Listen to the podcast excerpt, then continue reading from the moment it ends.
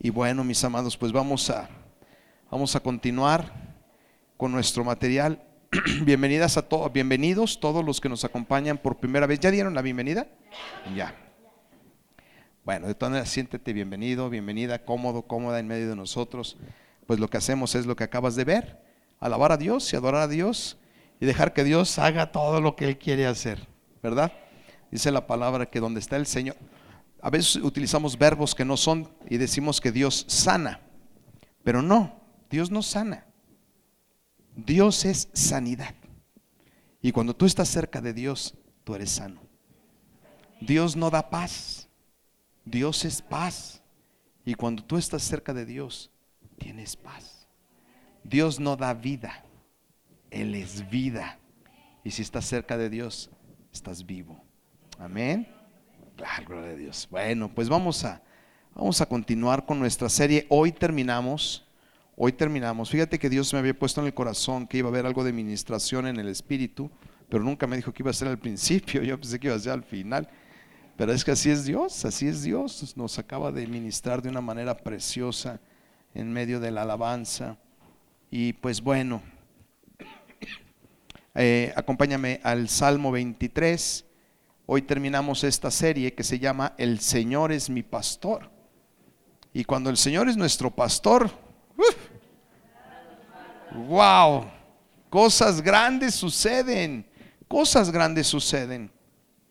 Y retomando lo que habíamos ya platicado en domingos anteriores para que podamos entrar en tema, comenzamos esta preciosa travesía partiendo de Mateo 9:36, ¿verdad? Cuando decía la palabra o dice la palabra, que Jesús, al ver a las multitudes, tuvo compasión de ellas, ¿verdad? Dios tiene compasión del hombre, del ser humano. Dios tiene compasión de esta iglesia. Dios tiene compasión de tu familia. Dios tiene compasión de ti. Él se compadece. No es un Dios que está viendo a ver en qué te equivocas para darte un sape. Dios es alguien que tiene grande misericordia y compasión. Dice las escrituras que es tardo para la ira y grande en misericordia. ¿Verdad? Si Jesús hubiera venido a hacer justicia, ¿quién se hubiera salvado? Nadie. ¿Verdad? Pero que dijo, yo no he venido a condenar el mundo, sino a salvarlo. Los enfermos son los que vienen y necesitan de Dios. ¿Verdad? Bueno, pues tuvo compasión porque vio a la, a la multitud desamparada y perdida. Y al estar perdido y desamparado, el hombre no tiene nada, no tiene oportunidad, no tiene esperanza, no tiene. Y Jesús tuvo compasión. Y cuando tuvo compasión, los hizo una analogía con qué? Como a una oveja sin pastor. Vio a la humanidad como ovejas sin pastor. Y ya nos dimos cuenta que una oveja sin pastor pues no tiene nada, no tiene provisión, no tiene seguridad, no tiene eh, rumbo. Necesita su pastor. Y de ahí brincamos al Salmo 23 hermoso que dice, el Señor es mi pastor. Y entonces la humanidad está perdida, la podemos ver claramente, desamparada, insegura, sin un rumbo. ¿Por qué? Porque no han reconocido que hay un pastor. Un pastor que ama, un pastor que quiere grandes cosas para sus ovejas. Y por eso dice el Salmo 23, Él es nuestro pastor. Y hemos estado trabajando a lo largo de los últimos domingos. Y lo primero que dijimos, lo primero que aprendimos es que el Señor es nuestro pastor, nada nos faltará. ¿Verdad? Y ese domingo hablamos de cómo nada, nada le falta al pueblo de Dios. A pesar de la crisis, a pesar de lo que suceda, de las aflicciones o lo que pase la vida, el, el pueblo de Dios, la promesa es que si nosotros caminamos cerca del pastor, nada nos faltará.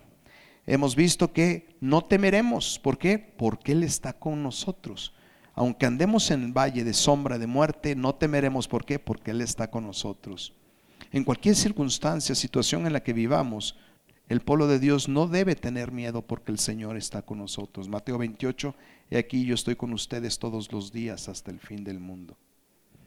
Vimos también que si nosotros caminamos con el pastor, Él es nuestro reposo y nuestra paz. ¿Cuánta paz y reposo necesita el pueblo de Dios? y la humanidad. ¿Verdad? Y por bueno, las últimas fue Él nos guía y nos fortalece. Cuando ya no queremos seguir adelante, cuando ya estamos desesperados, cuando ya estamos cansados, cuando ya parece que ya no importa lo que hagamos, no resolveremos nada. Él es nuestra fortaleza, Él viene y nos infunde ánimos y nos vuelve a dar guianza y nos vuelve a dar dirección, ¿verdad?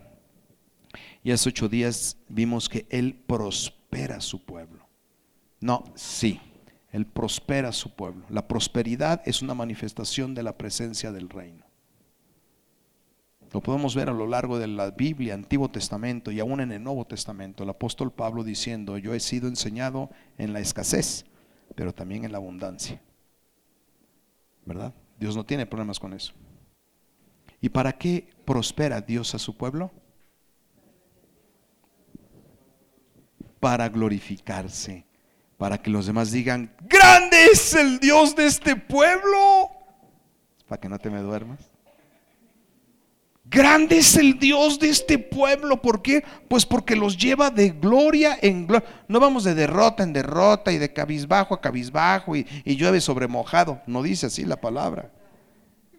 O así dice la palabra. Porque nosotros pensamos que entre más suframos, más nos ama Dios, pero eso no es verdad. De acuerdo a las escrituras, dice la palabra que nos lleva de gloria en gloria y de victoria en victoria. Si el sufrimiento fuera la voluntad de Dios, ¿a cuántos hubiera sanado? A nadie. Usted sufrale, ¿para qué? Pues para que me haya amor. No, al cojo que lo hizo, andar, al ciego, al mudo y al muerto y al endemoniado.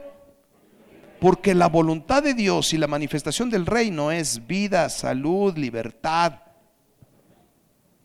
De gloria en gloria. De victoria en victoria. Es prosperidad.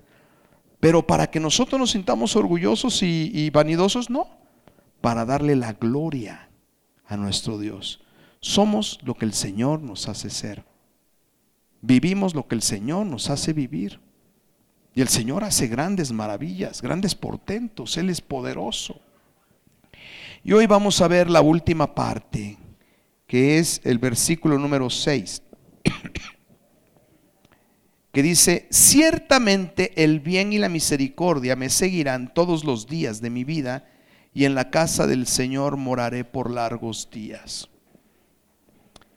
¿Me pueden ayudar los chicos del sonido para poner una musiquita así media de fondo, tranquilita? Porque el Señor quiere ministrarte hoy. El Señor no ha acabado, apenas empezó. El Señor te va a ministrar hoy, va a estarte ministrando durante todo el momento, desde que comenzamos la alabanza. El Espíritu de Dios va a seguir haciendo cosas aquí en este lugar.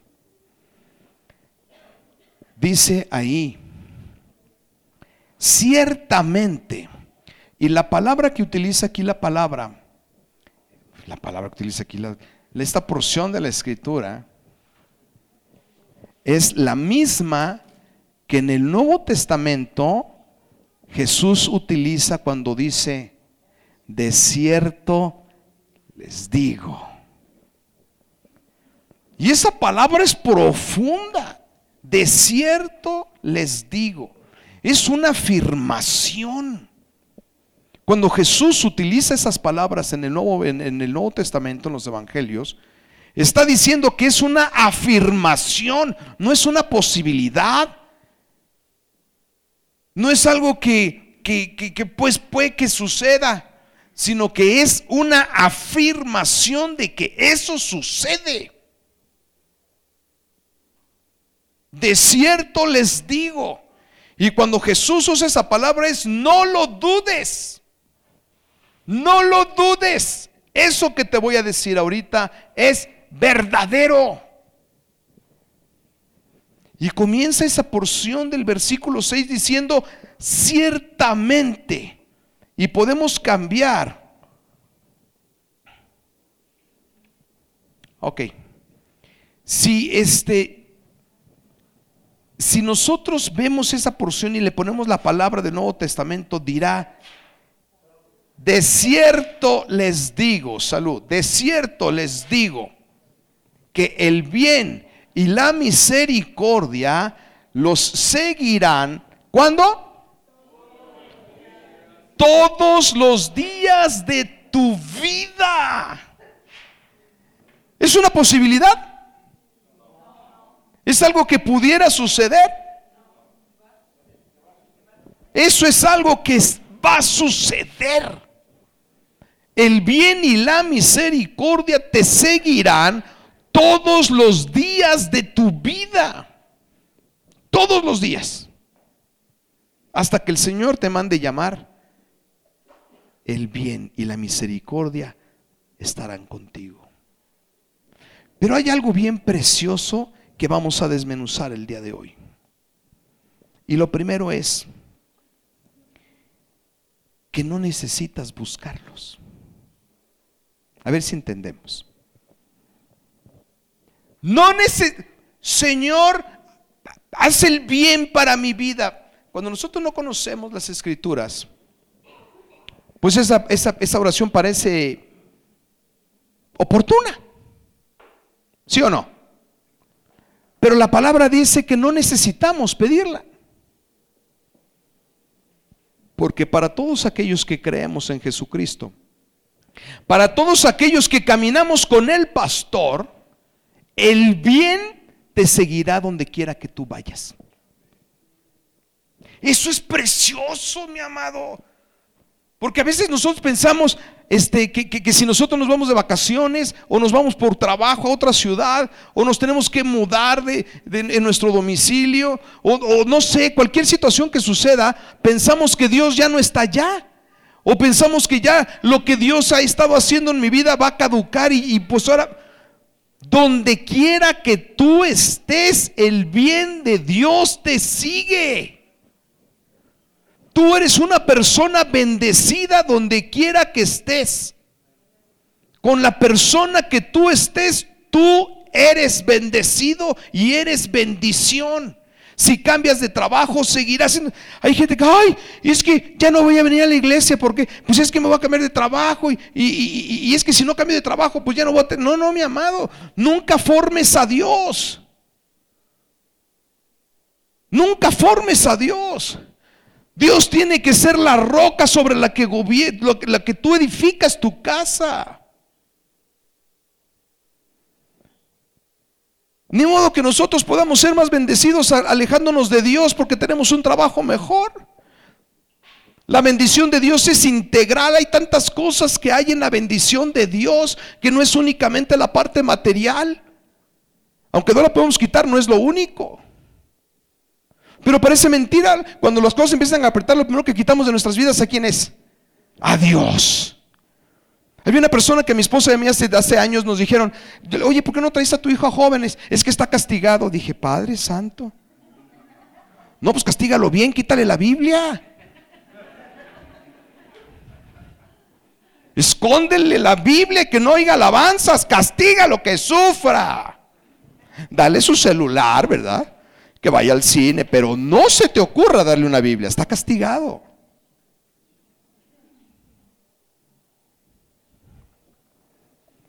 Dice la palabra que los que caminamos con el pastor, los que seguimos al pastor, y no estoy hablando de mí, estamos hablando de Dios. Jehová es mi pastor, el Señor es mi pastor. Si caminamos nosotros con el pastor, si nosotros vamos siguiendo al pastor, vamos creyendo en su palabra y vamos poniendo a Dios, dice, busca primeramente el reino de Dios y su justicia y todo lo demás que tanto anhelas será añadido. Pero son pasos de fe. Son pasos de fe, Javiercito. Porque nosotros no vemos así en el mundo. Les puse el ejemplo de mi hermano, ¿verdad? Me decía a mí, primero vivo y luego me acerco a Dios. Murió a los 30 años, yo tengo 53. ¿Cuál vida?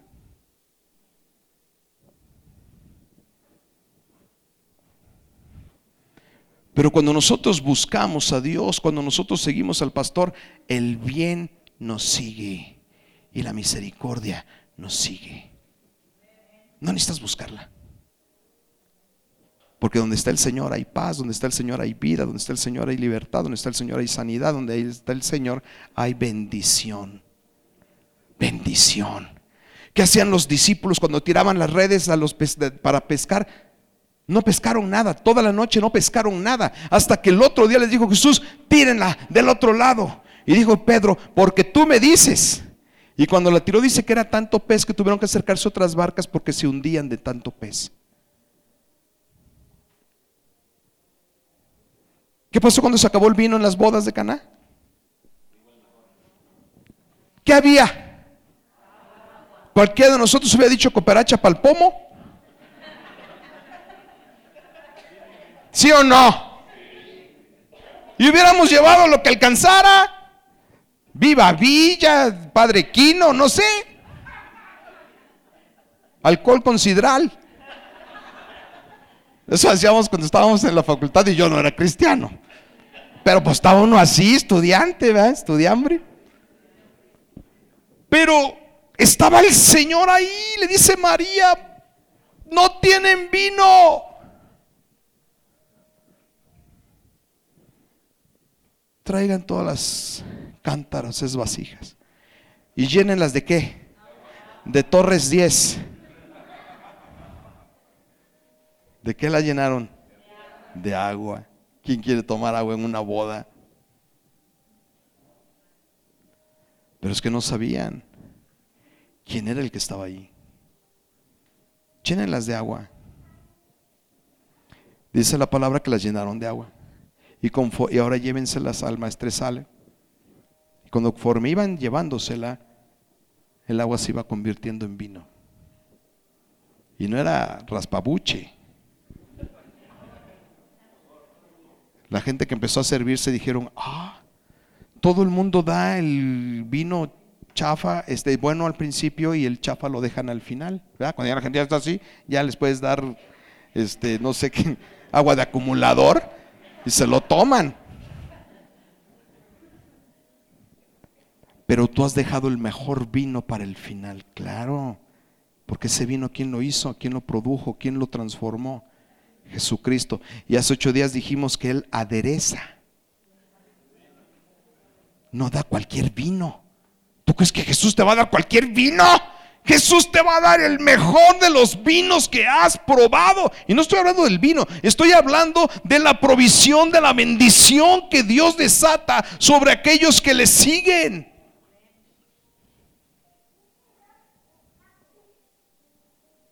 Es precioso eso. Y buscando en el diccionario dije, bueno, ok, bien, ¿qué significa bien?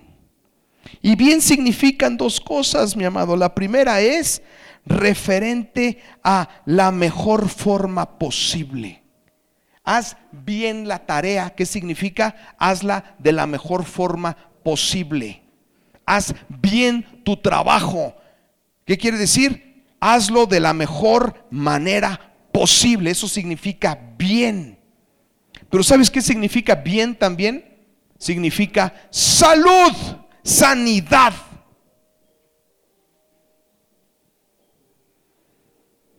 ¿Qué es lo que sigue entonces? ¿Qué es lo que sigue a, los, a las ovejas del buen pastor? La sanidad. ¿Y qué más? Y una vida lo mejor posible. ¿Te fijas cómo a veces no entendemos el Evangelio?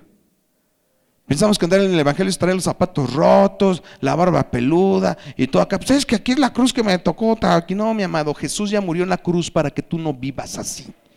Y no te estoy diciendo de dinero y de prosperidad económica únicamente. Te estoy diciendo que tú, tu hogar, tu familia, tus hijos deben de tener una vida de calidad lo mejor posible. ¿Por qué? Porque el bien sigue al pueblo de Dios. Sí. ¿Se acuerdan de aquellos predicadores que llegaron a ese pueblo y dijeron, mira qué bonitas casitas, ay, mira sus macetitas, ay, qué bonito lugar? Y conforme se iban adentrando, eh, calles enlodadas, casas maltratadas, este, todo así feo. Oigan, perdón, andamos buscando al pastor fulano. Ah, los aleluyos, sí, esos viven allá. ¿Dónde? Donde está bonito. Y no solo, espero no ser malinterpretado. No se trata de que nosotros vivamos en lugares así ostentosos y carros ostentosos, no. Te estoy hablando que hay una gran diferencia entre vivir ostentosamente y otra cosa vivir fuera de la miseria. Tú puedes tener una casa modesta, un carro modesto, pero vivir bien. Puedes no tener coche, pero vivir bien. Puedes comer frijolitos con tortillita, pero bien. Tu mesa con tu macetita, tu flor, tu ventana, sí. Entras a esa casa y se respira. No necesita ver alberca y jacuzzi, no. Bueno, hay albercas donde hay casas donde hay alberca y jacuzzi y entras y no se respira igual. El marido no sé dónde está, la esposa quién sabe dónde anda, los hijos están quién sabe cómo y es un desastre ahí. ¿Te fijas lo que te estoy diciendo? Dice la palabra que tú vas a vivir de la mejor manera posible. Manera, pues sí, posible. ¿Por qué? Porque el bien de Dios te seguirá todos los días. El bien seguirá a tus hijos.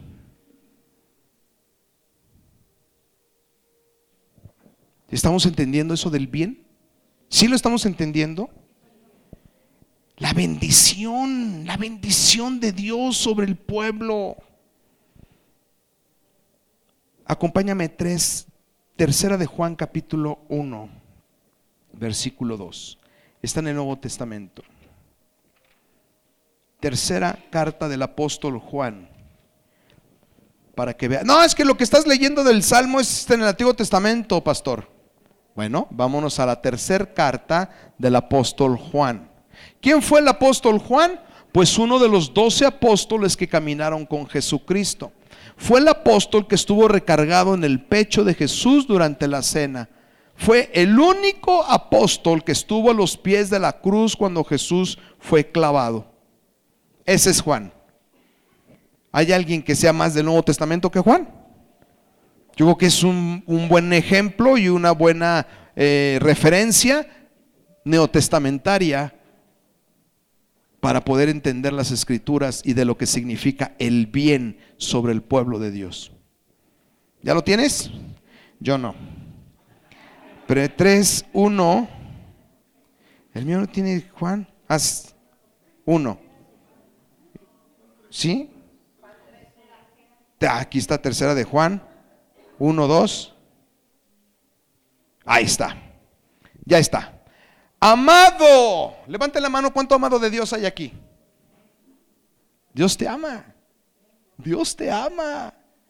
Cada que veas una cruz, no se te olvide cuánto te ama. Viene Semana Santa, estamos a semanas cómprate, réntate una película de la pasión de Cristo, los últimos días de Cristo, las siete últimas palabras, la, la película que tú quieras ver, para que veas cuánto te ama. Y no se te olvide ver la parte de la pasión donde está el Señor sufriendo y padeciendo, para que veas cuánto te ama. Y entonces ahí dice, amados, amados, amados qué?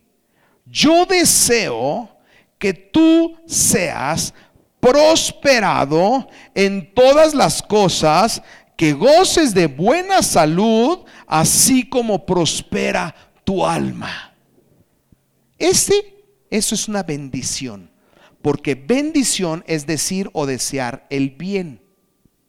¿Sí o no? ¿Y qué es bien? Vivir de la mejor manera o hacer las cosas de la mejor manera y salud. ¿Y qué es lo que está pidiendo aquí el apóstol Juan? El bien. Porque quiere que prosperes en todas las áreas de tu vida. En todas las áreas de tu vida. Que goces de una muy buena salud y que prosperes en tu vida espiritual. Esa es la bendición. Pero esa bendición, dice el Salmo 23, seguirá a todos los que caminamos con el pastor. No necesitamos buscarla. Vamos a poner este versículo en el Salmo 23. ¿De acuerdo? ¿Estamos jugando, Padre? Lo que dice el Salmo 23 es esto. prosperarás en todas las áreas de tu vida, prosperarás en todo, gozarás de buena salud y tu vida espiritual será también prosperada y edificada. ¿Puede qué? Ciertamente.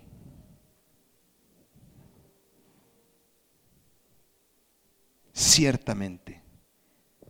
El que camina con el pastor prospera en todos sus caminos. El que camina con el pastor vive una vida en sanidad. Y aquí hay testimonios de sanidades. Y no de gripas quitadas, sanidades tremendas.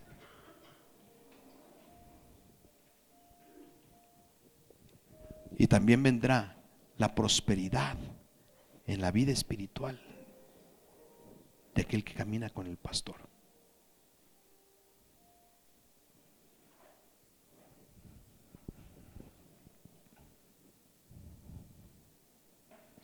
Dice el libro de las lamentaciones que todos los días se renuevan las bendiciones de Dios. ¿Te gusta eso? ¿Cada cuando se renuevan las bendiciones de Dios? Quiere decir que si el Señor te bendijo ayer, espérate, porque hoy serán bendiciones nuevas. Y sabes que no acaba.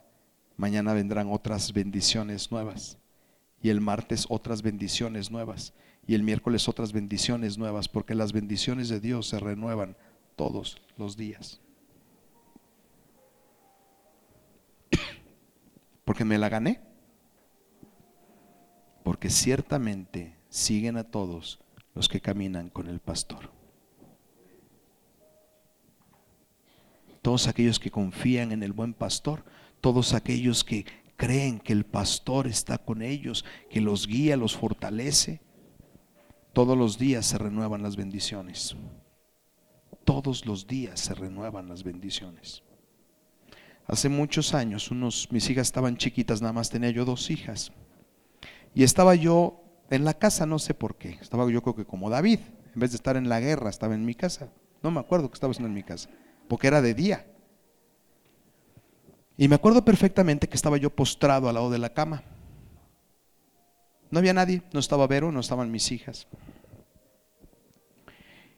Y yo postrado al lado de la cama estuve orando un buen rato.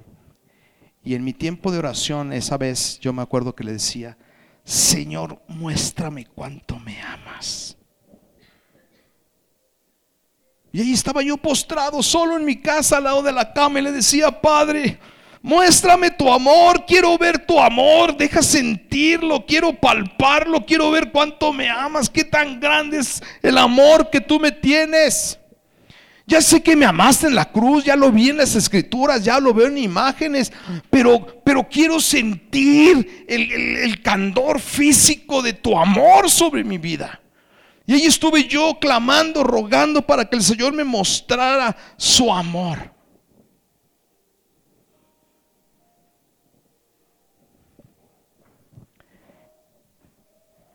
En el corazón sentí una palabra que me decía, te voy a mostrar pequeñamente cuán grande es mi amor por ti. Acababa yo de sentir eso en mi corazón cuando se abre la puerta, Javier. Entran dos de mis niñas. Se suben arriba de la cama, yo estaba postrado. Se suben arriba de la cama y se me avientan arriba.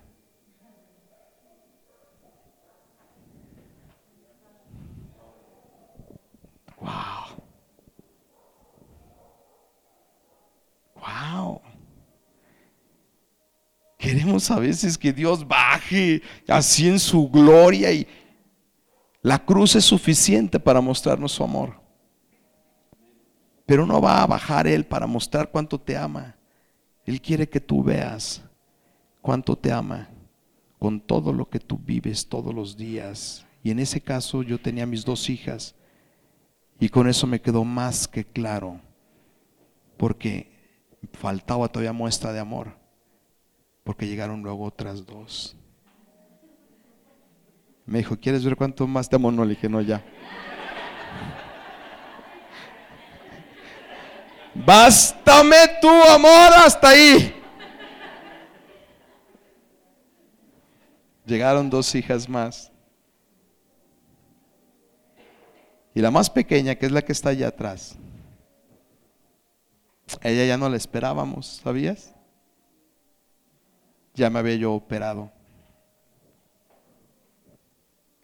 Y de repente se embarazó Vero. Todavía faltaba una muestra más del amor de Dios. Yo dije, oye, guarda, ¿cómo va a estar embarazada si yo ya me operé? Eso nada más pasó en la Biblia.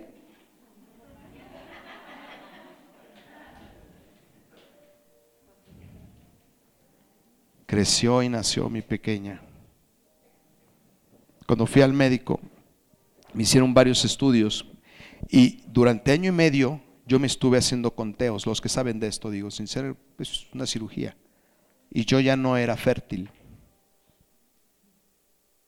Yo ya no era fértil. Año y medio, probando. ¿Ok? No hay problema, no eres fértil. Cuando se embaraza mi esposa de mi última pequeña, me fue a hacer estudios. Y nos dijo el urólogo, no sé qué pasó, pero estás recanalizado. Era un amigo de mi hermano. O sea, no, esto pasa nunca. Es rarísimo. Pero es que Dios todavía faltaba decirme, espérame, te voy a decir todavía más cuánto te amo. Cuando tú le preguntes a Dios cuánto te ama, cuánto me ama o cuánto te ama a ti, te va a contestar. Porque el que camina con el pastor, el bien lo sigue. La bendición le sigue. Amén.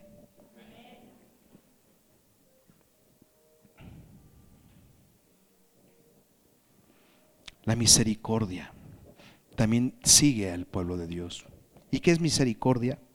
Misericordia es empatía con el que sufre. El Señor sabe cuando tú sufres y no está ajeno a tu sufrimiento, sino que Él está contigo sufriendo. ¿Sabes qué significa empatía? ¿Empatía qué es? Ponerte en los zapatos. Te voy a decir algo. Una de nuestras jóvenes de hace grupo de jóvenes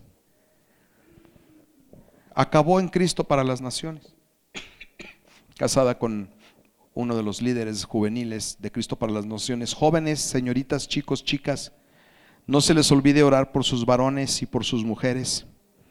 Esta mujer, Aline, Aline, que me vean el video, Aline, te queremos mucho. Esta jovencita hace muchos años lo dejó todo por seguir a Cristo.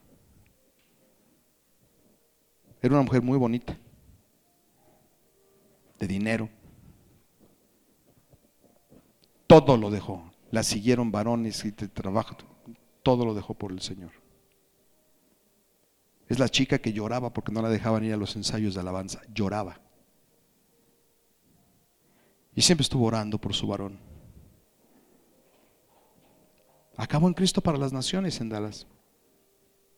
Y se casó con un varón, uno de los líderes de jóvenes de Cristo para las naciones, Scott, su esposo. Fuimos a su boda. Porque Dios cumple sus promesas. Y una vez platicando con Aline, una de las veces que vino de estado de, no es cierto, no fue en Dallas, ella está en Canadá. Cristo para las Naciones, Vancouver o Toronto. Y una de las veces que vino de Canadá, me dice, Ramón, te tengo que platicar algo, porque ya hablamos, ¿verdad, jóvenes? Que me puedes decir, Ramón, eh, eh, vamos a hacer algo chido con los jóvenes. Ramón, tengo algo que platicarte. Vamos.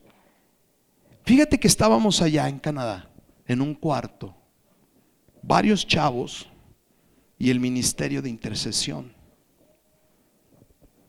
Y dice que entonces el líder de intercesión les dijo, vamos a orar por todos los enfermos de la escuela del Instituto Bíblico de Cristo para las Naciones. Todos los enfermos. Vamos a interceder por todos los enfermos. Pero lo van a hacer de esta manera, chavos. Permítenos, Señor, permítenos vivir el dolor y el sufrimiento de cada uno de los que están sufriendo y padeciendo una enfermedad. ¿Sabes por qué? Porque es muy fácil decir, ay, yo te pido por el dolor de cuando no tengo dolor. Yo te pido por el sufrimiento de José que está allá atrás, cuando yo no estoy sufriendo lo que José está sufriendo.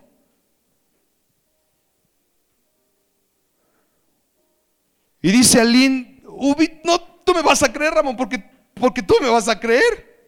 Empezamos a orar y empecé yo a tener un dolor de estómago, un dolor de estómago. Que le grité al Señor, quítame el dolor de estómago. Era una persona con cáncer de estómago. Y que Dios le permitió a Lynn sentir el dolor de ese hombre. Alín acabó postrada, arrastrándose en el piso para clamar por ese enfermo. Te digo una cosa, Señor lo sanó de cáncer de estómago. Me dice, pero lo que te vengo a enseñar, a decir Ramón, no es tanto el milagro de sanidad del estómago, sino lo que Dios me permitió a mí vivir cuando estaba yo orando por esa persona. Esa es la empatía. Esa es la empatía. ¿Y sabes por qué Jesucristo tiene empatía por el enfermo? Porque Él sabe lo que es sufrir.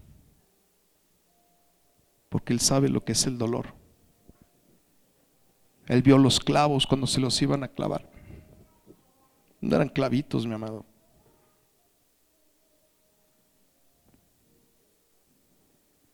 Él sabe lo que es ser traicionado. No sabe lo que es ser Jesús fue traicionado por uno de los más cercanos de sus amigos. Gracias, Itzelite. Por uno de los más cercanos de sus, de sus apóstoles, Judas.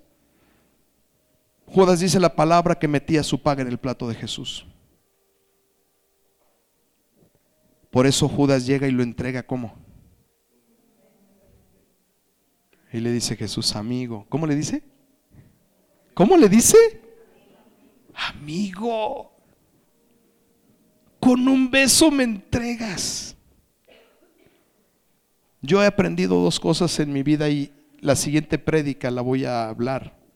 Es un, porque ya la tengo, ya el Señor ya me la puso en el corazón. Dentro de ocho días, no, dentro de quince días el Señor ya me puso una porción de la escritura para ti tiene que ver con dos cosas que yo he aprendido en mi vida cristiana. La primera es no todo el que me besa me ama. Eso es verdad. Y la segunda es que no todo el que le dice padre es su hijo.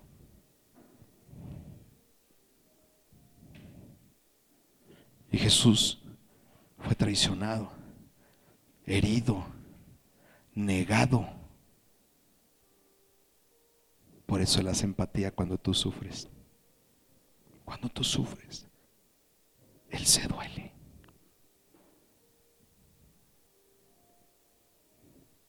¿Y sabes qué desciende cuando Él se duele con tu dolor? ¿Sabes qué desciende? Misericordia. Misericordia venía, vino aquí a la tierra y la gente estaba enferma y gritaba, sáname, hijo de David. ¿Y qué hacía Jesús? Sanaba por la misericordia.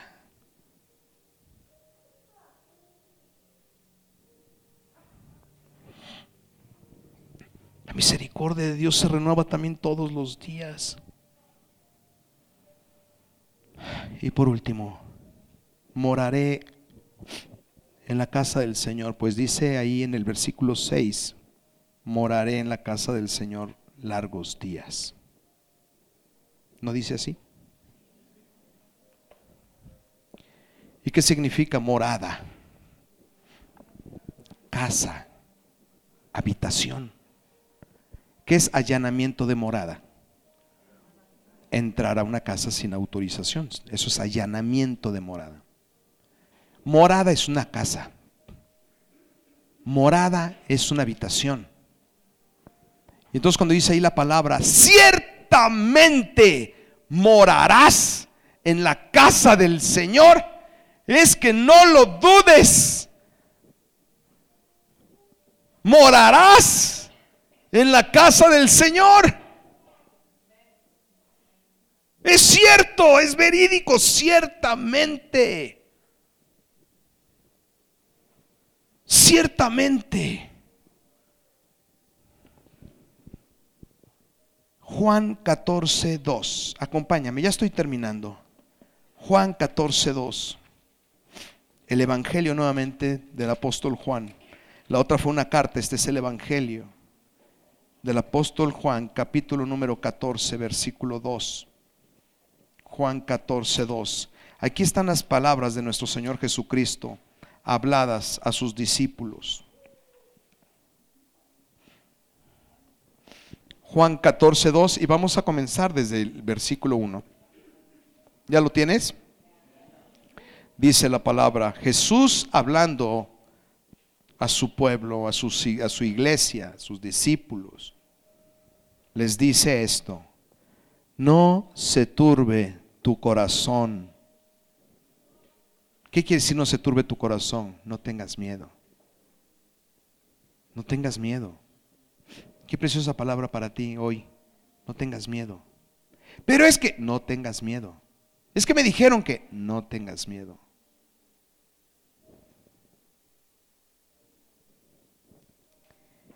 ¿Crees en Dios?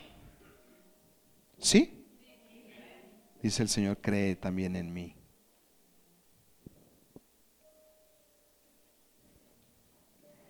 En la casa de mi Padre muchas moradas hay. ¿Cuántas moradas hay en la casa del Padre? Muchas.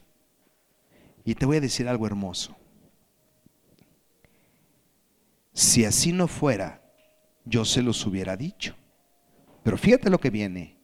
Voy pues a preparar lugar para ti. Wow. ¿Cuántas moradas hay en la casa del Padre? ¿Y sabes qué está haciendo ahorita el Señor allá arriba en la diestra del Padre? Preparando la tuya. Hay una casa allá arriba esperándote. Para ti, Alejandro. Nadie más. Esa casa es tuya y tú morarás. Lo vimos el miércoles, pensamos que vamos a estar parados todos de pie así en un auditorio alabando a Dios. No, mi amado, lee el Nuevo Testamento en el Apocalipsis. Hay calles, hay ríos, hay cascadas, hay moradas, hay habitaciones. Es un reino. Jesús dijo, mi reino no es de este mundo, pero no es un reino, no es un auditorio como este donde todos estamos parados, aleluya, por toda la eternidad, como pensamos. Eso es lo que nos da la mente cerrada. Es un reino. Un reino como tu mente y mi mente no puede dar más, no podemos concebirlo porque nuestra mente es limitada. Pero lo hemos estado platicando, si la creación es hermosa, imagínate el creador. Y si donde habita su pueblo está hermoso, imagínate donde habita el Señor. La gente que ha muerto y ha resucitado, que, regresa por cualquier situación, dicen, no me quería regresar, es que no, no. Y nada más vieron el lobby. Sí.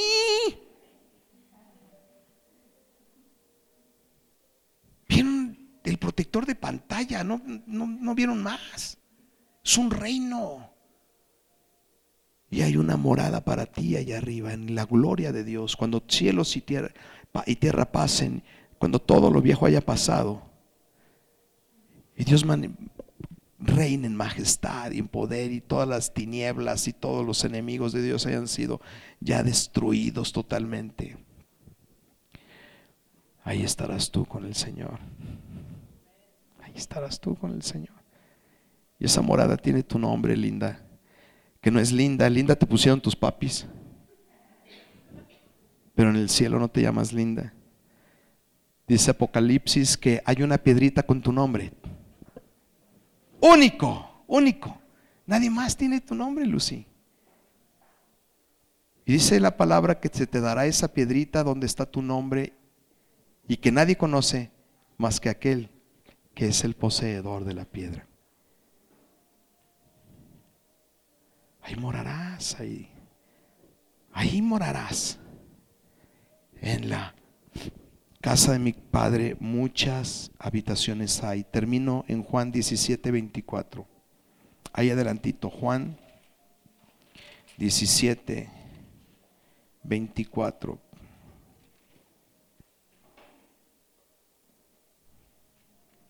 ¿Ya lo tienes?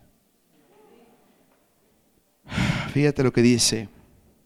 Es Jesús, está orando con el Padre. Y le dice, Padre, aquellos que me diste. ¿De quién está hablando?